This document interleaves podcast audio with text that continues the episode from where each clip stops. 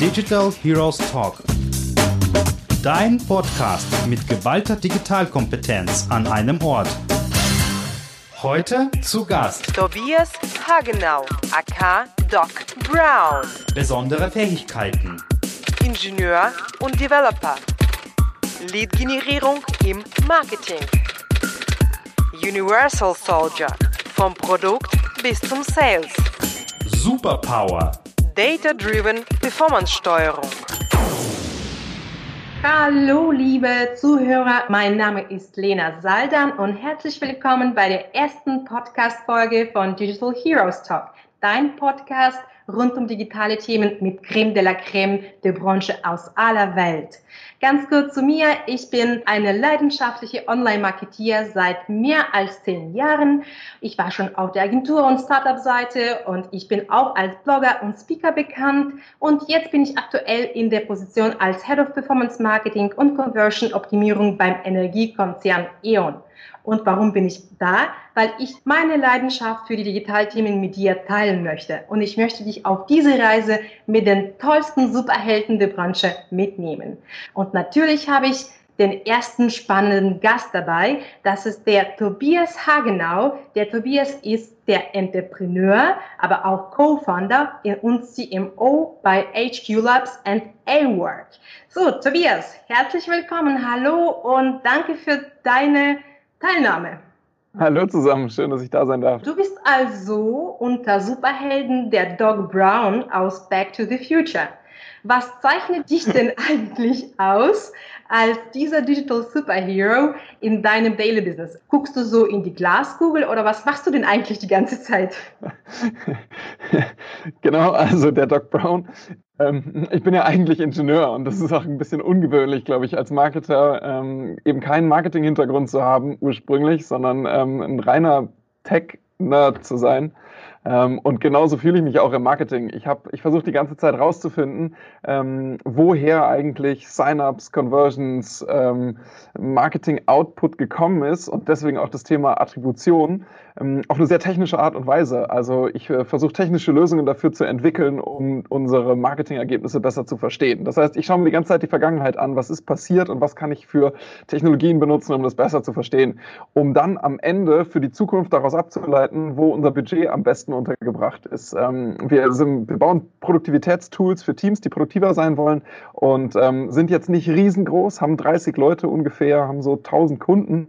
Ähm, das heißt, unser, unser Marketing-Spend muss genau dahin, wo er am Ende ähm, das Beste bringt und ähm, das ist mein, mein Daily Business.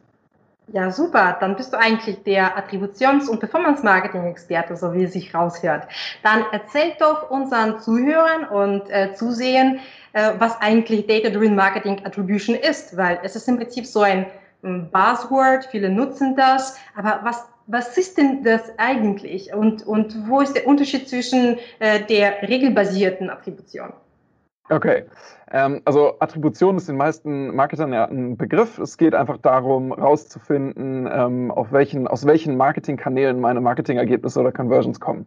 Und klassischerweise benutzt man irgendwelche Regeln, Heuristiken dafür, so wie man das aus Google Analytics kennt, Last Click, First Click, ähm, Time Decay, was auch immer, sind gängige, regelbasierte ähm, Attributionsmodelle.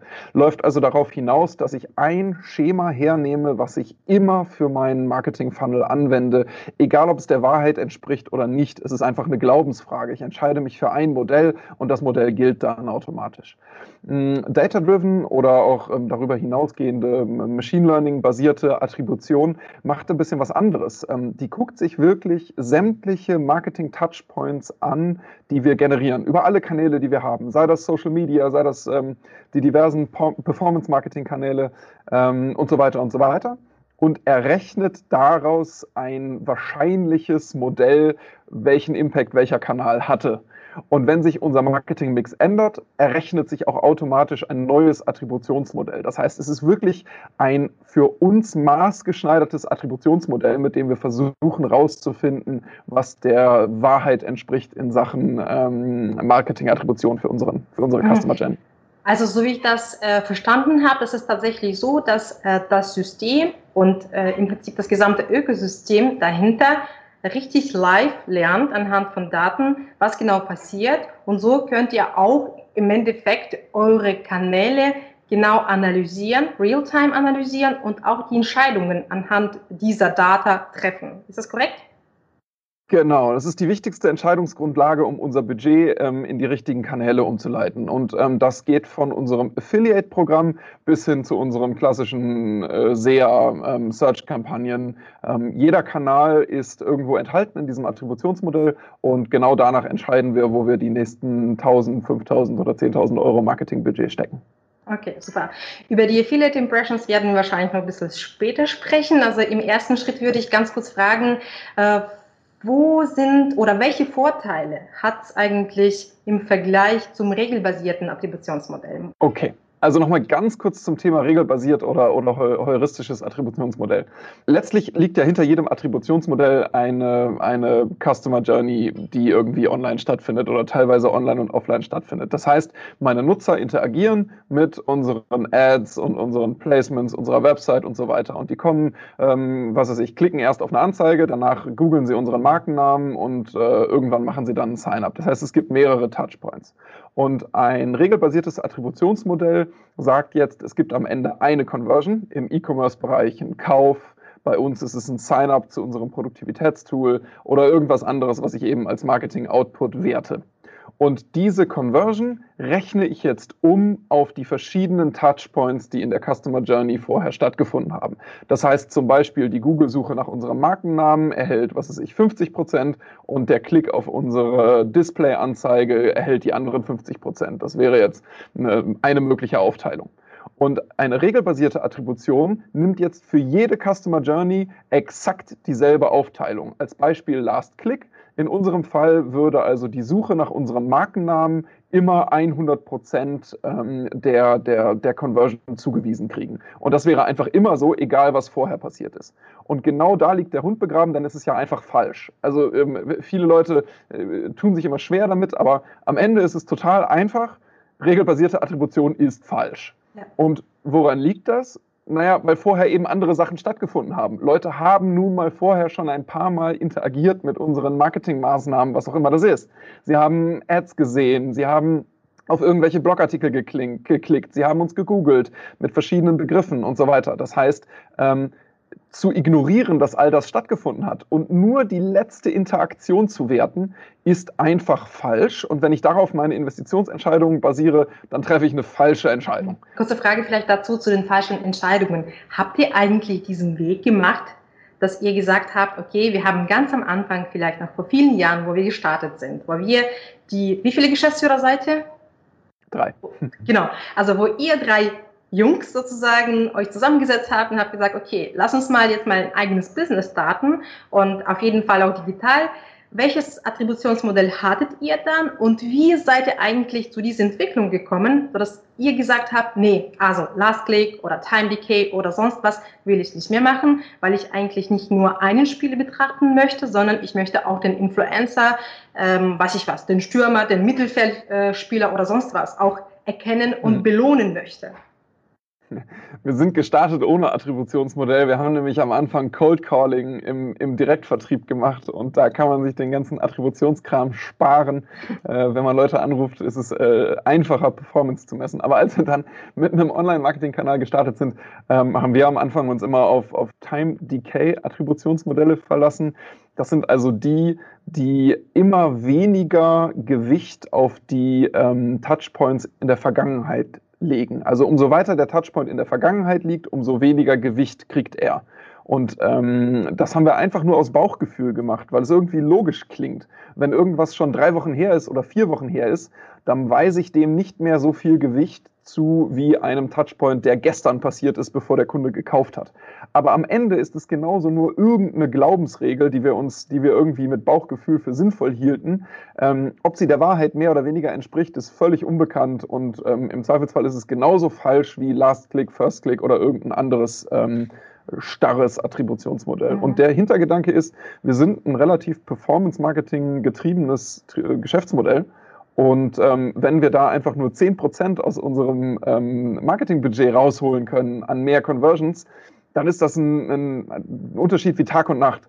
Und deswegen versuchen wir jedes Werkzeug ähm, zu nutzen, um der Wahrheit näher zu kommen. Und ich glaube, bei jedem anderen, der eben auch an seinem Performance-Marketing-Budget hängt, müsste das eigentlich genauso sein. Aber ähm, ja, das ist noch nicht so, nicht so ganz verbreitet, wie man, wie man ja. meinen würde. Ja, ja.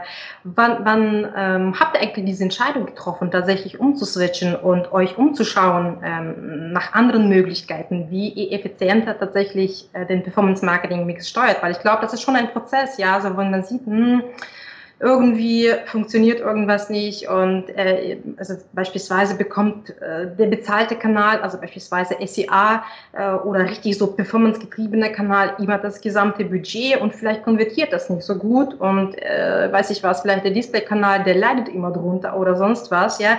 Wann war denn eigentlich der Moment, wo ihr gesagt habt, hey, wir müssen jetzt umstellen?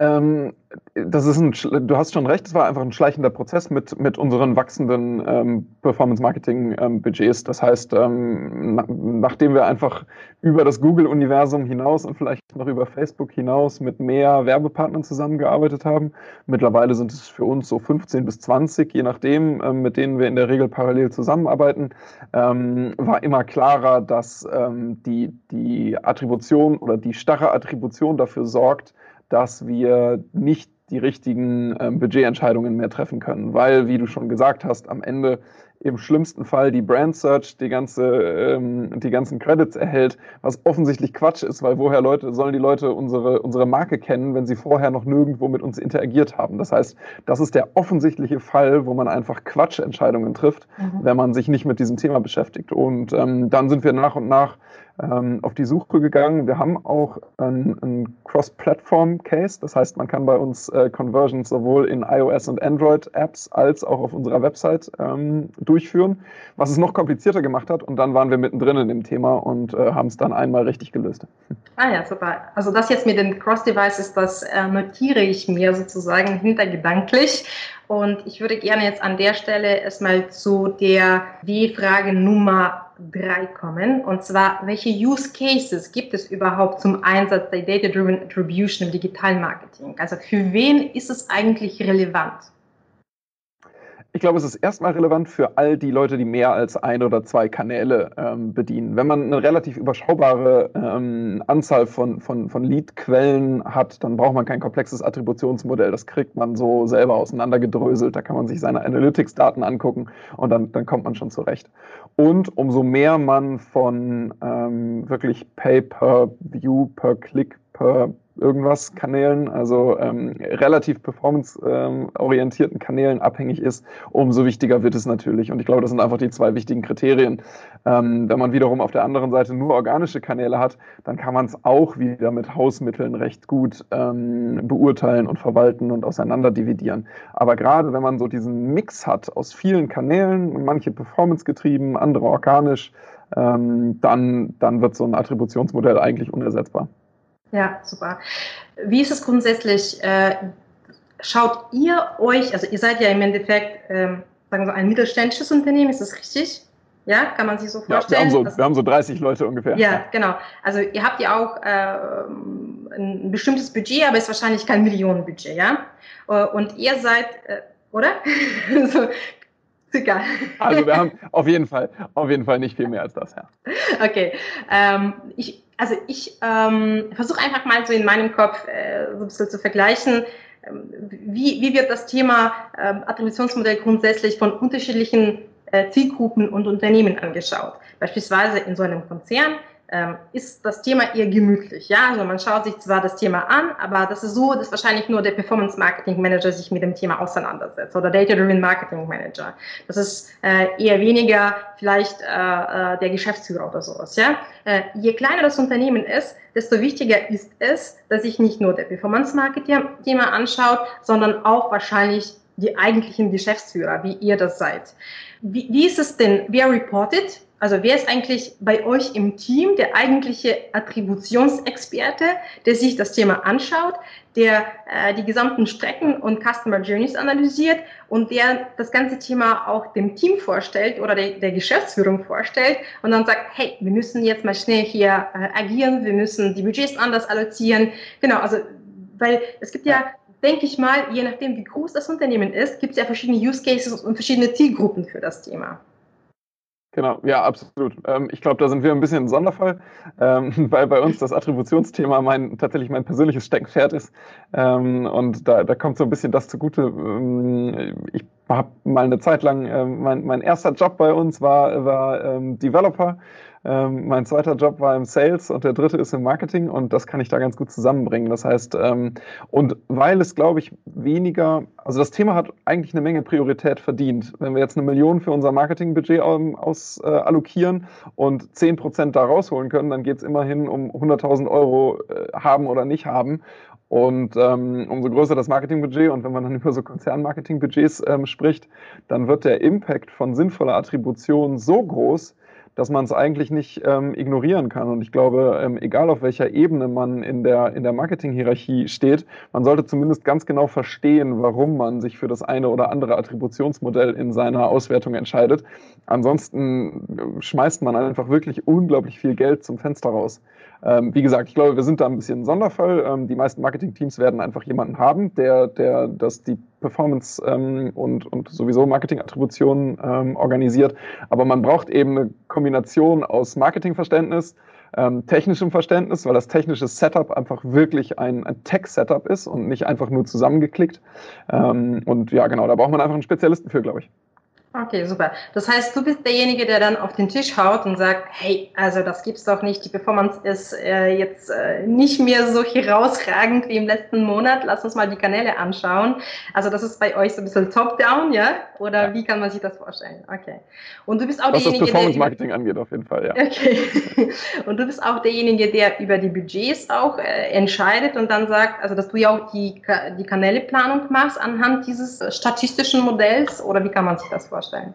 Das ist bei uns dann eher wieder ein Teamprozess. Also mhm. ähm, genau, ich ähm, bin sozusagen der, der ähm, Organisator des, des, der, der, des Controllings an der Stelle, genau. Aber ähm, wie wir dann wirklich die Budgets ähm, verschieben, außerhalb auch nur der Performance-Kampagnen, sondern auch was unsere ähm, Influencer- und Affiliate-Kooperationen und, und, sonstige Kampagnen angeht, das ist dann im Wesentlichen eine Teamentscheidung, die, die treffe ich nicht alleine.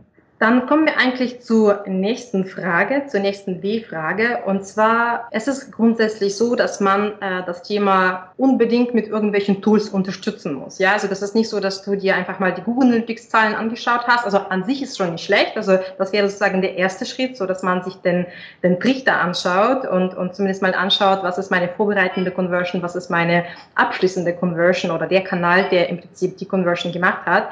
Aber im, im Idealfall bräuchte man wahrscheinlich ein Toolset von verschiedenen Tools, wahrscheinlich vom Measurement-Tool, Datenaggregation-Tool, Datenharmonisierung, äh, Auswertung, aber auch tatsächlich das Tool, was auch äh, anhand bestimmter statistischer Modellen, sei es Shapley oder Markov Chain, das Ganze auch analysiert. Daher meine Frage, äh, wie ist das grundsätzlich äh, bei euch? Habt ihr dieses ideale Toolkit? Und wenn ja, ähm, was, was ist es denn? Äh, ob es das ideale Toolkit Kit überhaupt gibt, äh, weiß ich nicht. Wir haben auf jeden Fall eins, mit dem ich ganz happy bin. Ähm, ja, genau. Also ohne Tools wird es nicht gehen. Ähm, es ist einfach ein absolutes, ähm, es ist ein technologisches Thema und ähm, entweder man hat eben selber Entwicklungs- und Data Science-Kompetenz in, in ordentlicher Stärke zur Verfügung oder man wird ähm, Tools zur Hand nehmen müssen, die ähm, diese Prozesse abbilden. Und ähm, dazu gehört auf jeden Fall sinnvolle Tracking-Infrastruktur. Ohne die geht's immer weniger. Ähm, klassisches Tracking wird immer schwieriger. Aus Marketing-Sicht wird die Welt immer schlechter, was es, das angeht.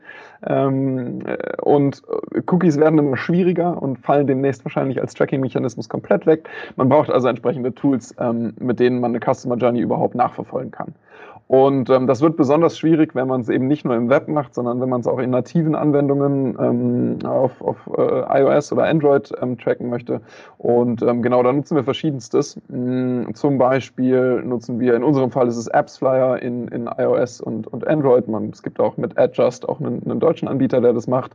Ähm, wir benutzen ähm, Segment für die Implementierung von, von Tools in unseren ganzen Web-Präsenzen ähm, und führen das Ganze dann zusammen in einem Hamburger Tool, nennt sich Atriba. Das sind diejenigen, die bei uns wirklich das Attributionsmodell rechnen. Und ähm, das ist deren Steckenpferd, kann ich wärmstens, äh, gerne wärmstens weiterempfehlen, auch wenn wir außer, wir sind einfach nur zufriedener Kunde, ähm, die am Ende die Möglichkeit bieten, all diese Informationen in einem regelmäßig lernenden ähm, Algorithmus zusammenzuführen und diese Attributionsdaten liefern. Das heißt, die bieten uns die Möglichkeit, verschiedene Modelle, die regelbasierten, wie auch am Ende das Machine Learning Modell nebeneinander zu legen und zu schauen, ähm, wie groß die Unterschiede sind. Und dann benutzen wir ähm, ein Tool, was die Kosten aus allen Marketingkanälen ähm, zusammenführt führt. In unserem Fall ist es Funnel, es gibt aber auch viele andere, ähm, die wir auch an Vertriebsarbeiter schicken und dann haben wir eigentlich alles zusammen. Dann haben wir die, ähm, die Kosten aus allen Plattformen, wir haben das Attributionsmodell und ähm, nutzen am Ende irgendein Datenvisualisierungstool, also was weiß ich, Power mhm. BI, Tableau, Data Studio, um dann noch unsere eigenen Umsätze drüber zu legen und dann sind wir am Ziel. So, äh, Genau, und das Setup, ähm, bis das mal alles funktioniert, ist aber wirklich ein sehr, sehr technisches. Man muss sich sehr viel mit den verschiedenen Datenformaten auseinandersetzen, mit den Datenbankformaten, mit den Schnittstellen, mit, den, mit allem, was da so eben abläuft. Ähm, und das ist auch nie fertig. Mit jedem neuen iOS-Release funktioniert irgendwas nicht mehr und man muss sich neue Möglichkeiten ausdenken. Das heißt, dieses Setup ist nie fertig. Man muss also wirklich jemanden haben, der sich damit auskennt und das einfach super langfristig betreut.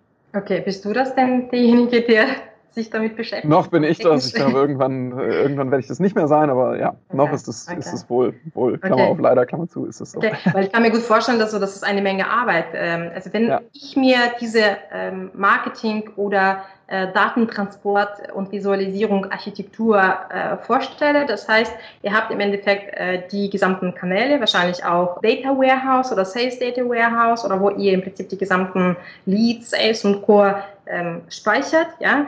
Ähm, dann habt ihr auch weitere Kanäle. Dann ähm, habt ihr Funnel.io als äh, Data Mart Tool oder wie kann man sich das vorstellen? Das, ist, äh, das ganzen wir tatsächlich nur für die Kostenaggregation. Das heißt, äh, Funnel.io holt sich Kosten von Facebook, Google, Outbrain, Taboola äh, und wie sie nicht alle heißen ähm, ah, ja, und aggregiert uns die Kosten auf Tagesbasis in einem einheitlichen Format, sodass wir am Ende, ähm, also was wir am Ende für uns die, der heilige Gral ist, Kosten pro ähm, Subscription-Umsatz. Das heißt, ähm, am Ende, wenn sich bei uns ein Team ein Projektmanagement-Tool ähm, organisiert, dann wollen wir wissen, wie viel Marketingkosten haben wir ausgegeben für den einen Euro Mietumsatz, den wir hinterher verdienen. Und die ganzen Informationen müssen wir natürlich zusammenbringen.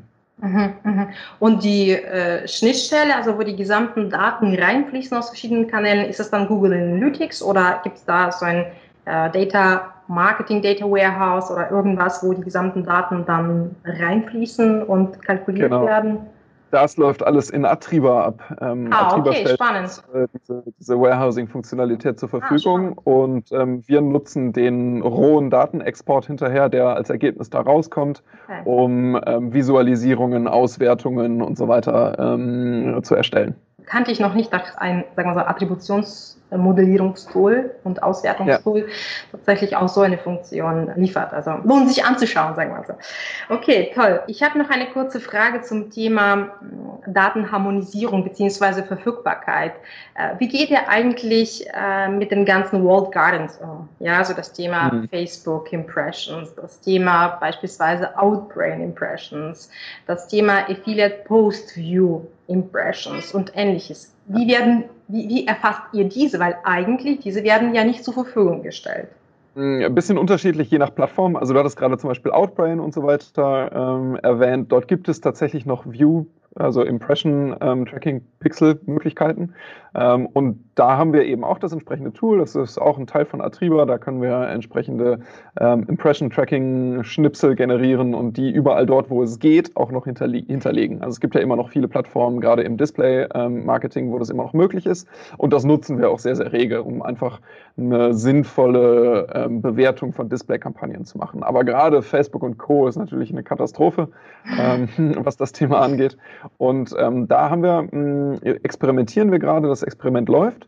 Mh, da gibt es jetzt die Möglichkeit, auch über Funnel die ganzen Impression-Daten ähm, und ähm, Impression-Daten, Klickdaten, Kostendaten und so weiter, ähm, alle mit in das Attributionsmodell zu übernehmen, aber eben auf aggregierter Ebene.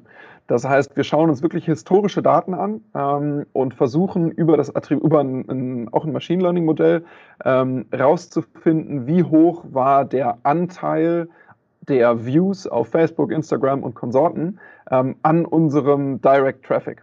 Und was das Attributionsmodell dann macht, ist, es äh, berechnet einen wahrscheinlichen Anteil sozusagen, also sagen wir mal ähm, 10% oder 15% unseres Direct Traffics ist vermutlich auf die Views bei Instagram oder Facebook oder Co. zurückzuführen und zieht diese dann automatisch ab und mhm. weist sie uns als sogenannte Social Views aus. Okay. Und das ähm, gilt für Direct Traffic, das gilt für Brand Search ähm, und es gibt noch einen dritten Kanal, den habe ich jetzt gerade vergessen. Ähm, genau, und dann sehen wir sozusagen weniger ähm, Conversions im Brand Search und mhm. im, im Direct Traffic und stattdessen bekommen wir eine neue Kategorie und das sind diese sogenannten Social Views. Ah, und das ja, gilt okay. für LinkedIn, ähm, Facebook, Instagram und all die anderen Konsorten, die sich da nicht so gerne in die Karten schauen lassen. Ja. Ja, kurze Frage noch zum Thema Daten, weil du ja auch das Thema Cookies angesprochen hast. Ja, äh, wie geht ihr eigentlich grundsätzlich mit dieser Problematik um? Weil äh, bei uns ist es so, dass äh, wir ein riesen Tracking-Gap haben, seitdem äh, wir umgestellt haben äh, und äh, tatsächlich den Low-Cookie-Banner auch implementiert haben. Wir können ja auch die User nicht erfassen. Das heißt, die, die Conversions können ja auch nicht attribuiert werden, die Conversions können auch nicht erfasst werden. Das ist natürlich sehr schade. Ja? Also da kann man natürlich verschiedene Workarounds finden, wie man äh, mit dem Thema umgeht, mit Korrekturfaktoren arbeiten oder sonst was. Wie managt ihr das Thema? Ähm, ja, ein Tracking-Loch hat, glaube ich, jeder an der Stelle. Und das, ich, mein, das, ich meinte ja auch vorhin, die, aus Marketing-Sicht wird die Welt natürlich schlechter. Ja. Zwei Dinge, die eine Rolle spielen. Einerseits genau das, wir modellieren ähm, den, das Loch anhand des noch übrig bleibenden Traffics. Das heißt, wir benutzen einfach das, das äh, Kanalverhältnis als Grundlage, um den restlichen Traffic auch zuzuweisen. Ähm, das ist natürlich auch falsch, aber es ist weniger falsch, als den Traffic einfach zu ignorieren. Und das, das reicht ja. manchmal schon. Ähm, und jetzt haben wir mh, den Luxus, dass das Produkt, was wir anbieten, natürlich einen Login erfordert. Wir sind nun mal eine Teamorganisationslösung für Teams, die sich remote oder, oder auch im, wie auch immer organisieren möchten und ihre Projekte planen. Und um meine Projekte und Aufgaben zu organisieren, muss ich mich einloggen. Und ähm, einen eingeloggten Nutzer kann ich natürlich identifizieren, auch völlig legitim. Ähm, und das kommt uns zugute. Dadurch können wir oft nachträglich Customer Journeys noch verbinden, auch auf verschiedenen Geräten, die ansonsten nicht kombinierbar wären. Ähm, also da bin ich froh, dass das Geschäftsmodell eher nicht so wie im E-Commerce ist, ja. wo ich einfach auch ganz viele uneingeloggte Nutzer habe. Da wüsste ich auch nicht weiter, keine Ahnung. Ähm, da haben wir jetzt ein bisschen Glück durch unser Geschäftsmodell. Mhm. Habt ihr auch diesen Impact gesehen von dem gesamten Setup und von den ganzen Prozessen? Also ähm, wahrscheinlich habt ihr auch bestimmte Entscheidungen getroffen. Äh, die Frage ist, in welchem Zeitraum oder wie lange macht ihr das schon, dass ihr die Budgets ganz genau anhand eines Attributionsmodellierungstools auch plant? Und seht ihr den direkten Uplift? Mm, ich glaube, jetzt so die letzten zwölf Monate ungefähr ähm, mhm. ist das Setup so weit gediehen, dass wir sagen können, es ist jetzt wirklich in Anführungszeichen fertig. Ähm, und wie hoch ist der Uplift? Ich würde, es ist natürlich geschätzte Zahlen, weil es ist ja, wir, wir haben da ja keinen sauberen AB-Test gemacht äh, und auch viele andere Faktoren spielen eine Rolle. Ich würde mal schätzen, dass wir in dem Zeitraum ungefähr 30 Prozent besser geworden sind. Okay. Macht ihr auch ähm, anhand äh, dieser Analysen, macht ihr auch Forecasting, so verschiedene Simulationen oder wie kann man sich das vorstellen? Nein, machen wir nicht. Ähm, den, den Aufwand betreiben wir nicht. Wir schauen uns einfach wirklich in sehr, sehr regelmäßigem ähm, Abstand die Performance unserer Kampagnen an, ähm, machen dann aber keine Simulation, was wäre, würde passieren, wenn wir bestimmte Budgetmixe äh, in die Tat umsetzen, sondern ähm, wir allokieren dann wirklich eher ähm, den nächsten, den nächsten Ressourcen-Batch dahin, wo er im Moment am vielversprechendsten aussieht und dann evaluieren wir einfach in zwei- bis vierwöchigen Turnus immer wieder, immer wieder ähm, und das reicht für unsere, für für unsere Zwecke reicht das allemal. Mhm, mhm. Also wenn ich das äh, so zusammenfassen darf, äh, ihr macht die Daten nicht actionable im Sinne von, wie gestalte ich meine Customer Journeys anhand äh, dieses Modells oder die Ergebnisse aus dem Attributionsmodellierungstool, sondern bei euch ist es eine reine Entscheidung über die Budgets und Allokation der Budgets. Ja, richtig. Okay. Alles klar. Super. Dann komme ich eigentlich zur letzten fünften W-Frage. Und wenn du das jetzt beispielsweise nicht mehr machen solltest, ja, du hast jetzt deine, dein, deine Aufgabe äh, erledigt, also du hast den gesamten Setup jetzt aufgesetzt, wer soll eigentlich äh, die Zielgruppe für diese Infrastruktur sein und welches Know-how soll diese Person besitzen, der du mit schwerem Herzen wahrscheinlich deine Aufgabe abgibst? Ja, also ich glaube, in Zukunft wird jeder ähm, Marketer ein sehr gesundes Grundverständnis dieses Attributionsprozesses brauchen. Ich glaube, wenn man Online-Marketing seriös machen möchte, dann muss man grundsätzlich verstehen, wie so, wie so Attributionsmodelle ähm, funktionieren. Mm, und deswegen ist, glaube ich, der Empfänger des Ergebnisses ist unser Marketing-Team in, in, in jeglichem Format. Mm, aber wer am Ende diese Infrastruktur verwaltet, ähm, ich glaube, dafür wird bei uns einfach auch eine neue Rolle entstehen. Also das, was bisher einfach ein Performance-Marketer war, ähm, wird jetzt jemand sein, der gleichzeitig auch eine, eine gewisse Data Science-Kompetenz mhm. hat. Ähm, das klingt hochgestochen. Das muss sich einfach jemand mit diesen Datenformaten auskennen und mit dem Setup auskennen, was da existiert. Zumindest insofern, als dass man es betreuen und warten und verstehen kann, was da passiert. Und ich glaube, diese Rolle werden wir ähm, extra dafür neu schaffen.